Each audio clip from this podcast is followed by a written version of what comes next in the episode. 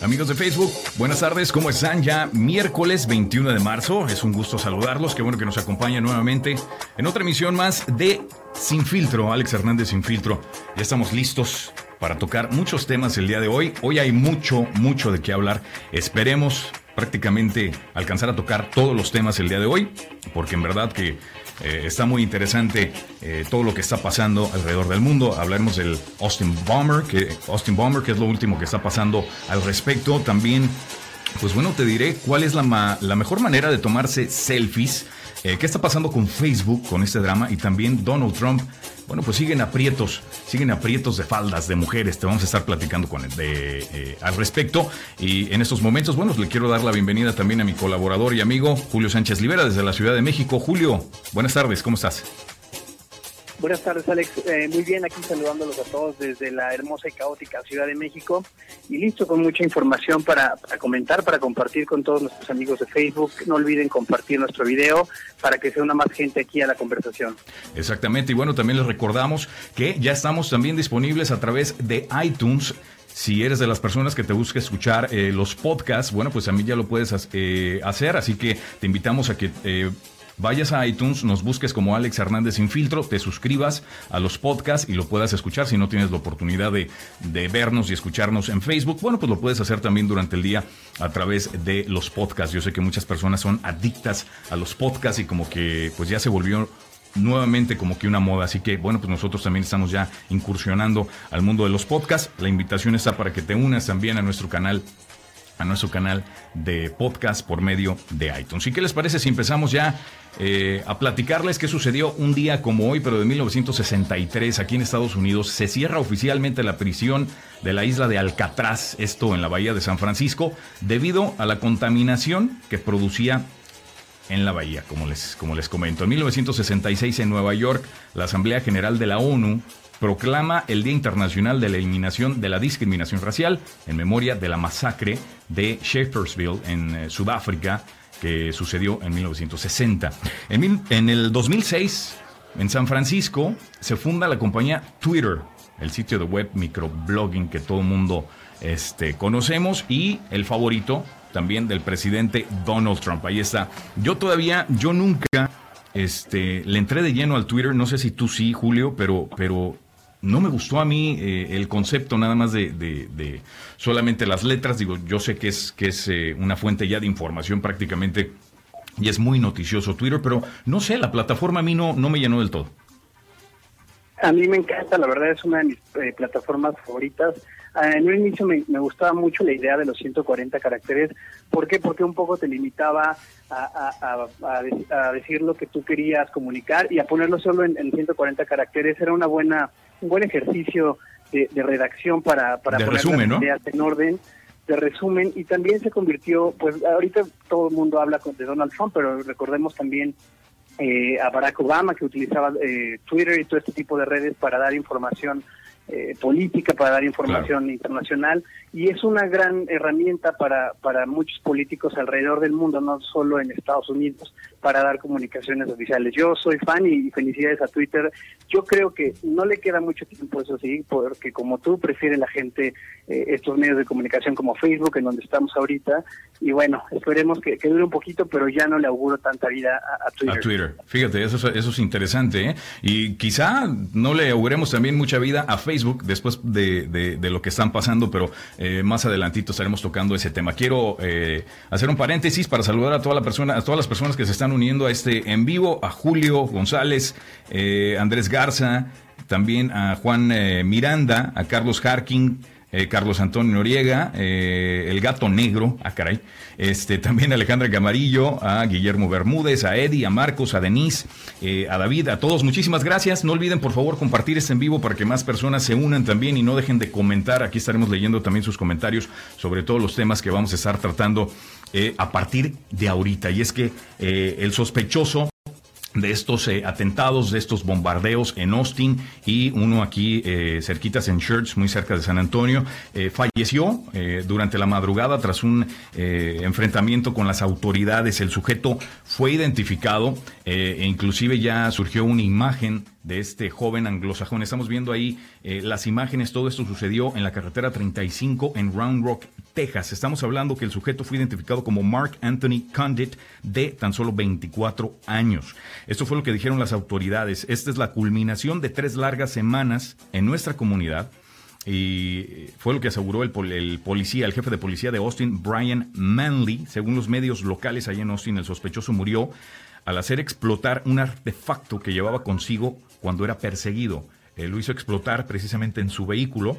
Aparentemente el sospechoso activó el, explosivo, que tenía eh, al conocer que las autoridades, bueno, estaban, eh, ya se estaban acercando a él precisamente, y pues fue así como falleció este joven de tan solo 24 años, repito, un joven anglosajón. Está viendo precisamente ahí el mapa de dónde sucedieron las explosiones en las últimas tres semanas, eh, todas en el área eh, de Austin y falta también, bueno, pues la que estaba aquí entre Austin y San Antonio en Church.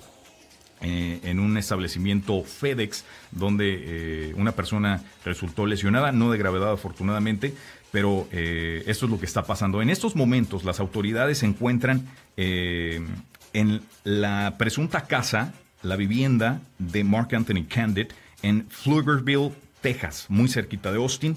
Ahí están las autoridades todavía realizando todas las investigaciones pertinentes eh, a este caso, a este caso que ha mantenido en jaque a las autoridades en el último mes de marzo. Ahí está viendo la imagen de este joven de tan solo 24 años. Le repito el nombre, Mark Anthony Condit. Eh, esta imagen prácticamente se acaba de dar a conocer el día de hoy. Es lo último que sabemos al respecto eh, de este caso que ha prácticamente mantenido a todos los medios de comunicación atentos y escuchando a las autoridades todo lo que han dicho. Las autoridades también, inclusive aquí en San Antonio, han, dado recomendaciones.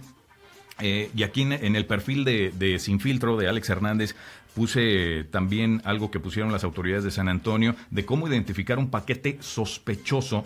Eh, uno de los... Eh, eh, algo obvio de un paquete sospechoso es, por ejemplo, que no tiene remitente, eh, o por ejemplo, si viene de lejos que tienen muchas estampillas, está cargado de estampillas el paquete. Si notas un paquete sospechoso como estos, la recomendación es obviamente no tocarlo, no abrirlo y alertar a las autoridades de inmediato. Eh, Julio, al parecer, mm, las autoridades todavía desconocen si este joven actuó solo, pero sospechan que, sí tuvo la ayuda de otras personas y es lo que están investigando en estos momentos es importante eh, que, bueno, mantengan todavía los ojos abiertos porque, eh, como lo mencionas, no se sabe si actuó solo. Las autoridades compartieron un poco de la manera en la que llegaron a este a este sospechoso, porque hasta este momento sigue siendo sospechoso. Eh, los, recibos por de las tiendas en las que compró los, los ingredientes para hacer estas bombas, porque uno de los detalles que, que, resaltaba es que eran bombas caseras, digamos, no eran bombas sofisticadas que, que indicaran algún tipo de alguien que, que ya tiene un cierto conocimiento, sea militar o policíaco, sino fueron bombas caseras. Entonces, a través de los recibos y de los videos en las tiendas que la gente eh, compartió, fue que llegaron a, ver a este a este joven haciendo compras de los ingredientes e incluso pues la última la última prueba más eh, incriminatoria fue cuando asistió a esta a dejar un paquete sospechoso a esta tienda FedEx. Entonces, pues no se sabe si está si está solo, hay que mantener los, los ojos abiertos y pues este caso ha dado ha dado la vuelta, incluso bueno, Donald Trump ya ya puso un tuit de victoria, como siempre se adelanta, no, no ha ah, dado más información, pero dijo que ya que ya está muerto, aunque las autoridades son muy cuidadosas, como deben de serlo, de no decir que esta amenaza pues ha terminado, más vale estar siempre atento. De hecho, aquí tengo el tuit de, del presidente Donald Trump, eso fue lo que dijo en su tuit, el sospechoso de las bombas de Austin está muerto, un gran trabajo por parte de las autoridades y todos los interesados. Eso fue lo que escribió eh, en su cuenta de Twitter el presidente Donald Trump, después de que se conociera la muerte de este presunto... Eh, Austin Bomber, Mark Anthony Condit, de solo 24 años. Así están las cosas. Por acá comunica eh, Andrés Garza en eh, Facebook. Dice, no hay que bajar la guardia aún. Pueden haber más eh, paquetes que haya enviado antes de morir. Esto es precisamente lo que están diciendo las autoridades, que todavía están investigando si dejó más paquetes. Así que siguen desde luego todavía en alerta máxima. en San Antonio también las autoridades están muy al tanto después de que eh, bueno, en nuestra ciudad se va a llevar a cabo un gran evento que es el Final Four, eh, que son las finales del March Madness, este torneo de, baloncesto colegial. Y es un evento que eh, desde luego convoca a miles y miles de personas de diferentes partes del país. Eh, David González dice saludos Alex, saludos David, te mando un fuerte abrazo, gracias por estar viendo. Eh, Diana dice saludos, saludos Hernández, bueno, saludos Villarreal Diana, un abrazo, gracias por ver. Andrés Garza, saludos, bueno, saludos a todos ustedes, gracias por estar al tanto aquí de, el en vivo de Sin Filtro. Y bueno, en otras noticias, ya les comentaba que Donald Trump pues sigue todavía en aprietos y en aprietos de faldas. Y es que ahora una playmate, primero una prostituta y ahora una, una playmate, bueno, pues también eh, está acusando eh, a Donald Trump de que tuvo relaciones sexuales eh, con él. Se trata de una exmodelo de Playboy y quiere hablar del supuesto amorío que tuvo con el mandatario. Ella afirma haber tenido un amorío con el presidente y busca ahora invalidar un acuerdo que le prohíbe hablar de su relación. Se trata de Karen McDougall, que presentó ya una demanda este martes en la ciudad de Los Ángeles contra la, compañía propietaria de la revista eh, de tabloid National Enquirer. Me imagino que muchos de ustedes saben muy bien cuál es esta revista. Yo la verdad jamás la he comprado, jamás la he leído, pero eh, todos conocemos eh, esta revista. La demanda dice que McDougall recibió 150 mil dólares durante la campaña presidencial de 2016 por los derechos de su historia, eh, de su aventura con Donald Trump, pero la historia nunca se publicó. También dice que el abogado de Trump, Michael Cohen, estaba involucrado sin que ella lo supiera en sus conversaciones con la empresa propietaria del tabloid, de, este, de esta revista, de este tabloid que se llama American Media Inc. Todo todo un caso, toda una novela. Los abogados de Trump, bueno, pues buscan invalidar esta demanda eh, argumentando este, pues que el presidente es intocable, ¿no? Pero, pero no es así. Eh, el presidente puede estar en serios aprietos. A esta mujer en el 2011 le hicieron eh, una prueba de mentiras, ¿no? Para ver si era cierto todo esto que estaba diciendo.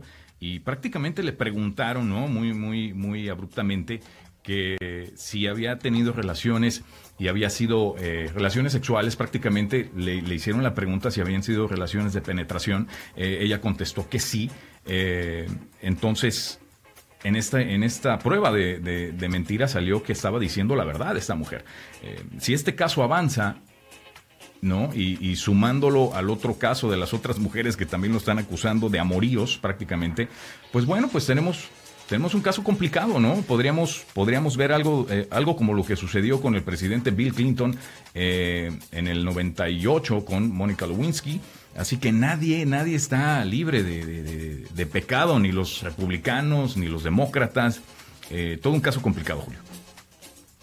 Es un caso complicado y hay que resaltar el mensaje que se manda, porque más allá, digamos, de los eh, desacuerdos o los problemas que hay en pareja, las infidelidades, que al fin y al cabo pues sí son algo privado, el mensaje que se manda es que puedes hacer lo que quieras y si tienes el dinero suficiente para cubrirlo, para tener los abogados, para hacer acuerdos de confidencialidad, te puedes salir con la tuya. Entonces, creo que el líder de, Estados Unidos manda un mensaje muy, muy malo a la gente, a los jóvenes, eh, que, pues tener dinero simplemente te, saca de apuros y creo que es un, es un mensaje muy muy riesgoso del que está mandando el presidente Donald Trump más allá más allá de los problemas que haya en pareja entre él y su esposa en el momento porque pues si esto es el segundo caso eh, no dudo que saldrán más por el estilo de vida que llevaba eh, eh, el antes empresario y ahora presidente Donald Trump. Sí, es el estilo de vida al que estaba acostumbrado, ¿no? Recordemos la grabación que tuvo también adentro de un camión antes de salir en un programa de televisión, este, con el presentador de este programa que se, me olvida su nombre, algo, creo que su apellido era, era Bush, donde bueno, pues dice que literalmente por ser famoso, el ser famoso le permitía eh, llegar, llegar con las mujeres y, tocarlas, ¿no? Sin, sin, sin, ningún problema. Ese es el tipo de presidente, el tipo de persona, el tipo de mandatario que tenemos aquí en Estados Unidos. Así las cosas con Donald Trump. Eh, nos vamos a ir con otro tema porque, como les comento, hay mucho, mucho que está sucediendo, eh, como el caso de, de, Facebook, que ahora también, pues está en aprietos la compañía después de que, pues bueno, también se robaran información eh, y datos de miles de usuarios eh, y ahora están buscando a Mark Zuckerberg, no aparece. Eh, la, también estábamos platicando, Julio, bajó un poquito, bajaron las acciones de Facebook tras este escándalo. Bajaron un poquito, no tanto como se esperaba. hubo hubo un hay cierta confianza en Wall Street, en Facebook, porque el caso va más allá de Facebook. Es una, es una red complicada que se remonta a, una empresa de investigación, eh, así se presentaba, llamada Cambridge Analytica, eh, que era dirigida por eh, Alexander Nix, quien se vendía como asesor político y para y ayudaba a las campañas políticas alrededor del mundo, diciéndoles que él podía podía cambiar la, la mentalidad de los suscriptores, la mentalidad de la gente que, que, estaba en las redes sociales, principalmente en Facebook, porque aquí viene lo interesante. Facebook le permitió a esta, a esta empresa Cambridge Analytica y a otras tantas empresas desarrollar estas aplicaciones que son muy comunes que tenemos en Facebook. Ustedes podrán checar las que tienen y a las que les han dado acceso pero lo que hacían es, eh, por ejemplo, recordarán este tipo de test, no sé si tú los has hecho eh, en, en, Facebook, eh, que te preguntan qué personaje de la historia serías, cómo te verías si fueras mujer. Entonces, lo que hacían estos, estos personajes es que hicieron un, un test sobre la personalidad y el perfil psicológico, muy interesante y muy atractivo para, para ver qué tipo de perfil psicológico tenías. Y al tú acceder a este test, tú no solo le dabas eh, acceso a tus datos y tus datos estamos hablando desde tu ubicación, eh, los clics, eh, los perfiles a los que ves, a la hora a la que te conectas, por dónde manejas, si es que le das acceso a la ubicación, sino que también se filtraba, y esto es lo grave que el, error que cometió Facebook, que les dio la libertad de que se filtrara todos tus contactos. de hecho, en, en 2014, 270 mil personas tomaron este quiz, de esta, este test, digamos, de perfil psicológico, de la prueba de personalidad también. Claro. Y se filtraron 50 millones de, de, datos de, los usuarios. De los usuarios. De los usuarios. Y como esta, este perfil ya te da un perfil psicológico y un poco de pues, tus creencias, tus preferencias políticas, se presume que se utilizó en las, en las elecciones en las que ganó Donald Trump y que se utilizó por su, por su equipo.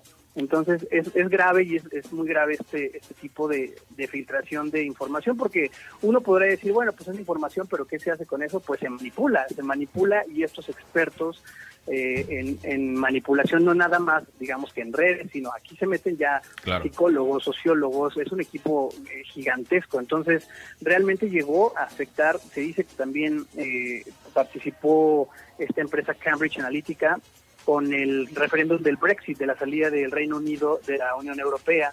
Entonces, eh, pues es un caso grave. Se rumora también, y hay, hay, hay algunas eh, pues fuentes fidedignas que dicen que se utilizó en la elección del Estado de México, aquí en, en México, y que se está utilizando en este momento en las, en las campañas eh, presidenciales que, para la, perdón, para la elección presidencial que habrá aquí en, el 1 de julio del 2018. Entonces, no va a estar fácil para Facebook, no va a estar, no va a estar fácil para Facebook salir de esto. Eh, se le pueden venir demandas. ¿Qué puede pasar ahorita con Mark Zuckerberg y con la compañía?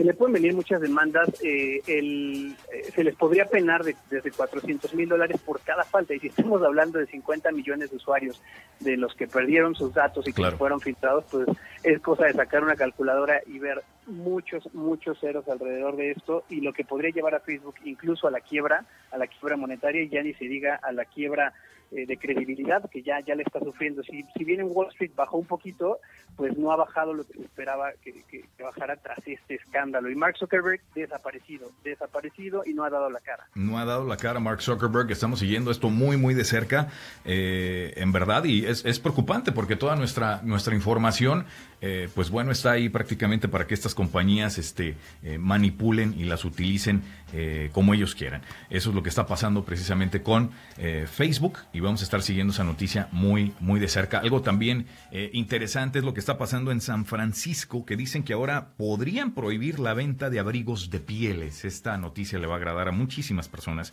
Eh, y es que dice que San Francisco podría convertirse en la ciudad más grande de Estados Unidos en prohibir la venta de abrigos de pieles, algo que desde luego van a agradecer muchísimas personas amantes de los animales pero molestaría también a dueños de negocios especializados que ya prácticamente eh, están hartos de que eh, los funcionarios municipales les digan qué pueden y no pueden vender. La Junta de Supervisores aprueba la prohibición el martes. Eh, San Francisco se sumará a ciudades como West Hollywood y Berkeley, en California, que han prohibido también eh, ese artículo de lujo, según defensores de animales, está basado en la crueldad y no refleja los valores de la ciudad de San Francisco. Pues bien por San Francisco y bien por todos los defensores de los animales, eh, ahí estamos viendo un abrigo, no sé si es de migno, yo no sé de abrigos de piel, pero eh, pues bueno, ahí está. Así que bien por los funcionarios de la ciudad de San Francisco, bien por las por los funcionarios y todas las personas defensores de los animales. Esta es una creo buena noticia y un acierto para la ciudad de San Francisco y las otras ciudades que ya están eh, defendiendo este tema. Y con respecto a los a los eh, eh, comerciantes siempre siempre existe otros artículos que pueden vender. No es como si dependen exclusivamente de los abrigos de piel así que yo no veo gran gran problema con eso es algo, eh, yo creo que simbólico, el que no se puedan vender las, los abrigos de pieles en la ciudad de San Francisco, una ciudad enorme y de gran conciencia social, muy conocida alrededor del mundo por la apertura, por la evolución. Eh, aunque, como te digo, es simbólico, ¿por qué? Porque pues la gente los puede comprar en, en la ciudad de al lado, eh, en el estado de al lado y seguir, y seguir llevándolos, incluso San Francisco pero es un buen mensaje que se manda, es, eh, es, un buen mensaje para la ciudad, más que nada. Más que nada. Bueno, pues ahí está el tema de San Francisco. Quiero saludar por acá a más gente que se está uniendo a Facebook. Fernando Espinosa Jr., un saludo. A Christine Castore, un saludo. Cecilia Rico me dice, ¿en qué parte de Austin fue? Eh, Cecilia, él falleció en Round Rock, que está al norte, se refiere a la noticia del Austin uh, Bomber fue al norte de Austin, prácticamente en Round Rock, por donde está la tienda de, de IKEA.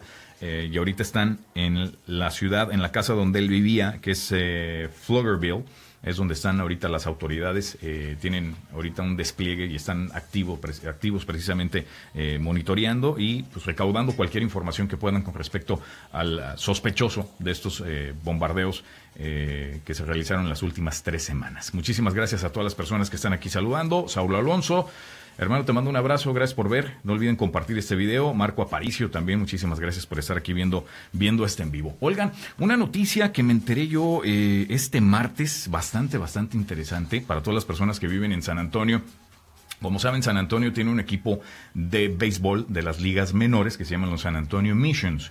Sin embargo, próximamente dejarán de ser los San Antonio Missions para convertirse, y les quiero enseñar esto por favor, a ver qué opinan ustedes para convertirse en las chanclas voladoras. No estoy jugando. The Flying Chanclas, así se van a llamar. 26 equipos presentaron ya este martes las identidades hispanas o latinas con las que competirán en la llamada Copa de la, de la Diversión, una iniciativa diseñada para honrar a las comunidades iberoamericanas aquí en Estados Unidos. Pero ¿qué les parece a usted el nombre? ¿Creen que pudieron haber elegido otro nombre para representar a la comunidad latina, a la comunidad hispana, eh, en lugar de flying chanclas. Chanclas es, es, un insulto para la comunidad o no, o solamente se están divirtiendo. La copa se llama, cabe mencionar, Copa de la Diversión.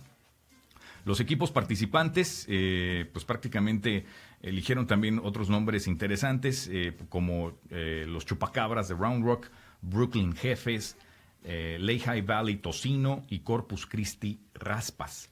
Pero aquí lo interesante es saber si usted o tú te sientes ofendido con el nombre de Flying Chanclas, ¿no? Como a muchos no sé si, si ustedes pasaron por eso, que su abuelita le, les aventaba la chancla, ¿no? Como la abuelita de la película de Coco, que se le avienta la chancla, la chancla al niño. Pero está interesante, está simpático, es dependiendo de, los puntos de vista y si muchas personas se ofenden con esto o no, como muchas personas eh, decían sentirse ofendidas con el, con el perrito de Chihuahua, de Taco Bell, eh, que utilizaban en su campaña de comerciales en los años 90 y se armó todo un escándalo por eh, por utilizar esta imagen que representaba supuestamente a los mexicanos, ¿no?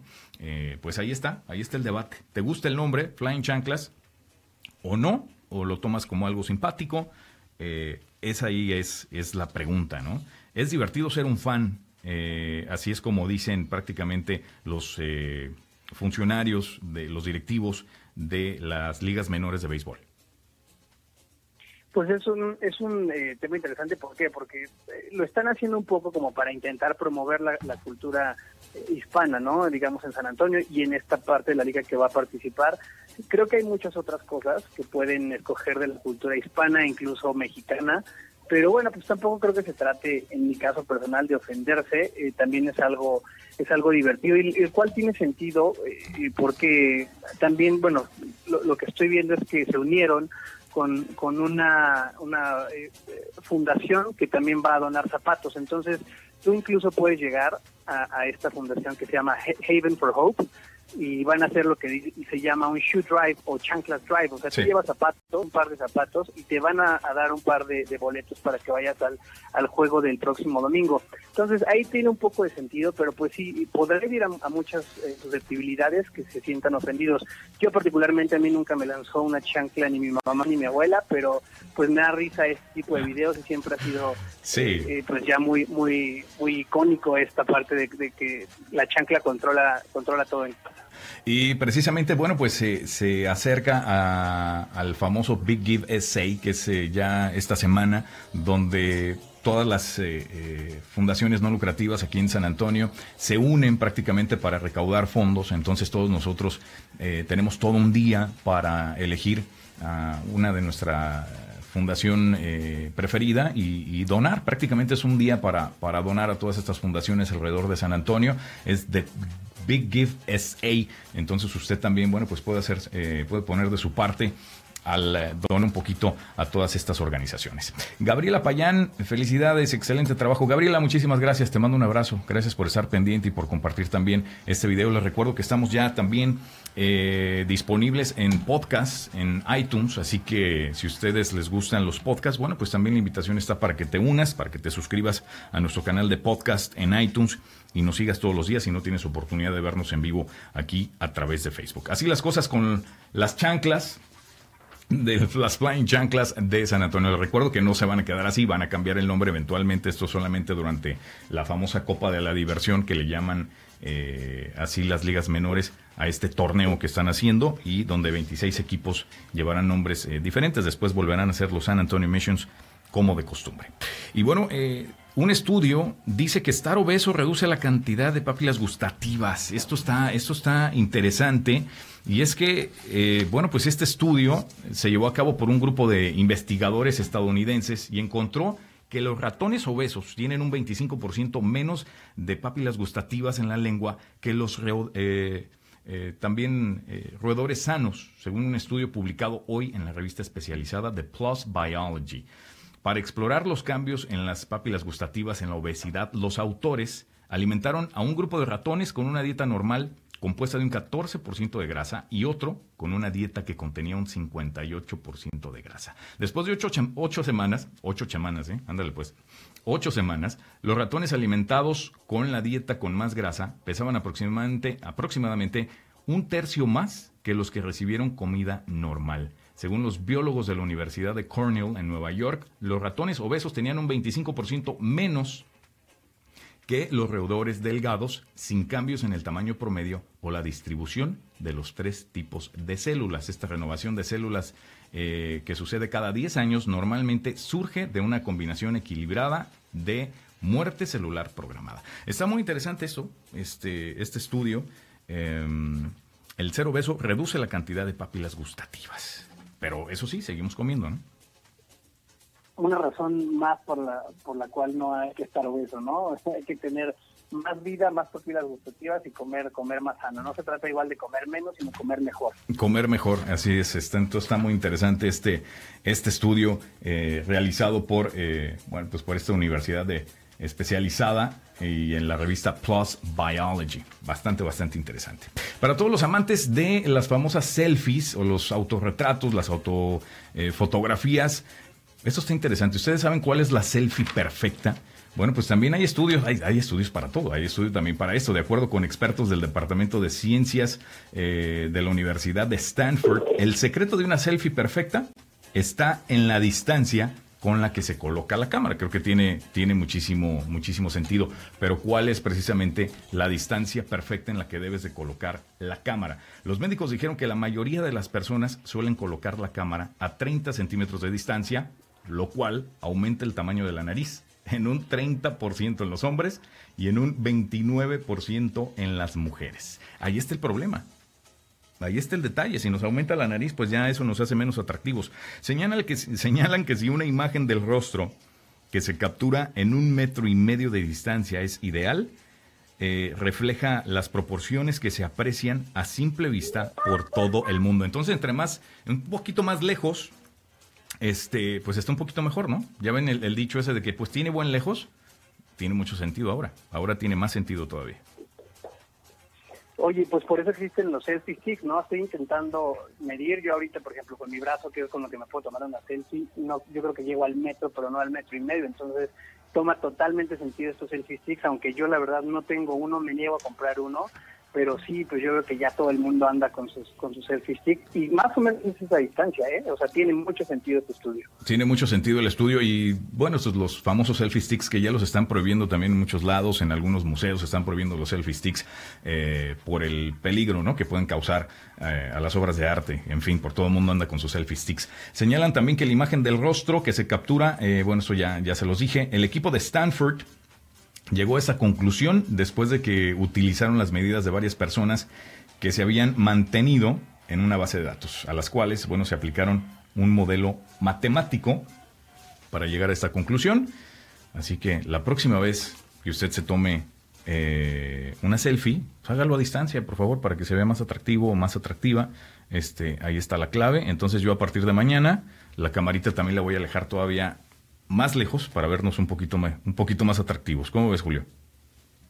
Está perfecto. Muy bien, de hecho también habría habría que estar investigando pues cuál es el mejor ángulo, ¿no? Digo, cada quien tiene su mejor su mejor ángulo y tendrá que definirlo, pero bueno, si es desde arriba, desde abajo, desde abajo creo que es la peor opción porque se te ve la papada y todo ese ángulo es el, el, peor, pero bueno, pues a ver si hay más estudios que nos digan izquierda, derecha y cuánto cuánto ángulo deberíamos tener hacia arriba para para tener la mejor selfie. Entonces hay que estar hay que estar atentos a esta información. Claro, pues para todas las personas que les gusta esa esa cuestión de las selfies, pues ahí está la, la recomendación. Entre más lejecitos, pues un poquito mejor. Saludando aquí a Tony Cervantes, a Giselle, a Juan Alberto, a Marisol, a Eddie, a Liliana, a Juan, a Dave Ross, muchas gracias, a Tristán, Marco Aparicio, muchísimas gracias. No olviden, por favor, compartir este, este en vivo en su eh, perfil de Facebook para que más personas se unan cada día a Sin Filtro y a platicar con nosotros. Oigan, les quiero, eh, los quiero invitar a todas las personas que están aquí en San Antonio y que quizá no,